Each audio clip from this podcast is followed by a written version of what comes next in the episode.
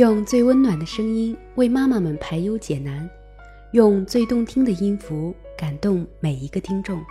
各位朋友们，大家好，我是主播泥巴，欢迎聆听妈妈 FM，更懂生活，更懂生活，更懂爱，更懂爱。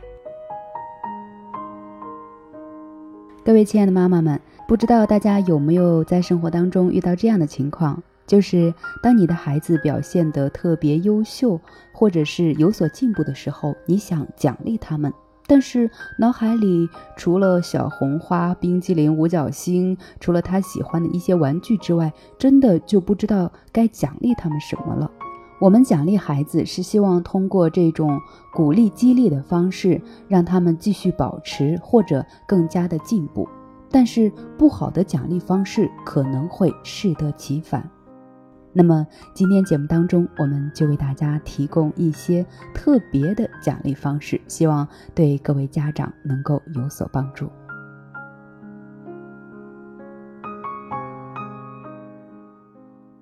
奖励呢，不仅仅是获得更多的物质，而是一种价值观的体现和塑造。西方国家的奖励避免了以物质驱动孩子，更多的是以责任感、荣誉感。集体荣誉、成就感、自主选择，获得更多的自由来驱动孩子，帮助孩子建立的是内在的驱动力，很值得我们去学习和借鉴。那中国的幼儿园和小学老师奖励孩子，一般都是采用小红花、五角星盖印章，然后呢，积累到一定的数量之后，可以去兑换小礼物。这样的奖励固然有些用处。但是显然缺乏引导性，物质奖励很大程度也不利于孩子建立内在的驱动力。西方国家小学教师的奖品并不仅仅限于奖状或者口头的表扬，而是丰富多彩、花样繁多。那么以下的这些奖品，或许我们不能完全的借用，但仍然会有很大的启发。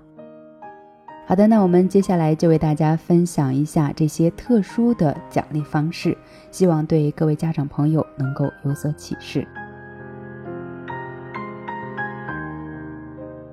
首先，第一个方式叫做做老师的座位，这种方式呢是希望孩子能够体验一种权威感和荣誉感。第二个，照顾一天班里饲养的小动物。那这呢是培养一种孩子的责任感和爱心。第三，和他喜欢的人一起午餐，通过这种方式让孩子享受自主选择的权利。第四，教师给学生家长打表扬电话，通过这种方式呢与家长分享进步和成就的快乐。第五，排队时站在最前面，这样呢可以享受因个人努力而获得的荣耀。第六，减少家庭作业量，这样呢可以享受因个人努力而获得的特殊权利。第七，挑选午餐音乐，让学生从家里带来磁带或者 CD，可以享受自主选择的快乐。第八，把班里的录音机带回家一晚，这样可以享受因个人努力而获得的特权。第九，使用彩色粉笔，享受因个人努力而获得的与众不同的荣耀。第十，邀请校外嘉宾来班里做客，可以享受因个人努力而获得的荣耀。十一，随时可以喝水，这样呢可以享受因个人努力而获得的自由选择和更多自由的快乐。第十二，随时可以用卷笔刀，享受因个人努力而获得的自由选择和更多自由的快乐。十三，把班里饲养的小动物带回家一晚。这样呢，可以享受因个人努力而获得的特权。十四，在低年级做服务，可以培养孩子的责任感。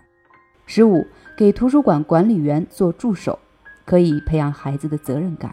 十六，邀请其他班的一个朋友来班里共进午餐，这样呢，可以享受因个人努力而获得的自由选择的权利。十七，给老师选择一本书，让老师读给大家听。这样呢，可以体验权威感和自由选择。十八，按自己的意愿换座位，这样呢，可以享受因个人努力而获得的自由选择和更多自由的权利。十九，把动物玩具放在桌子上，这样可以享受因个人努力而获得更多自由的群里。二十，跟老师共进午餐，可以体验权威感和荣耀感。二十一，获准用班里的录音机录一个故事，这样可以体验权威感和荣誉感。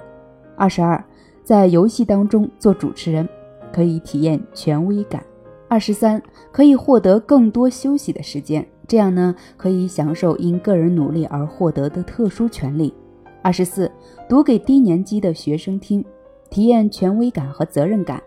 二十五，休息时第一个挑选活动器材，可以享受自由选择和更多自由的快乐。二十六，为班里选择课堂上观看的电影，这样呢，可以体验权威感。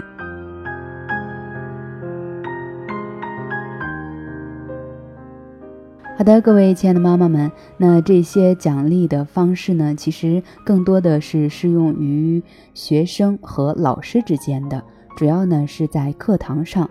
那呃，因为也是西方的一些特殊的教育方式、奖励方式，所以呢，可能不太适用于我们的家庭教育。我们可以在学习这些独特的奖励方式之后呢，根据自己的家庭的特色和孩子的这个爱好、个性，去创造出属于自己家庭的一个具有特色的奖励方式。我想，这应该是我们今天所应该有的收获。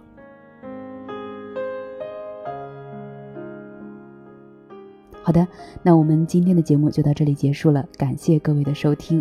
这里是妈妈 FM，如果您想收听更多精彩节目，可以微信关注我们的微信公众号妈妈 FM，或者在各大电子市场下载妈妈 FM APP 收听节目。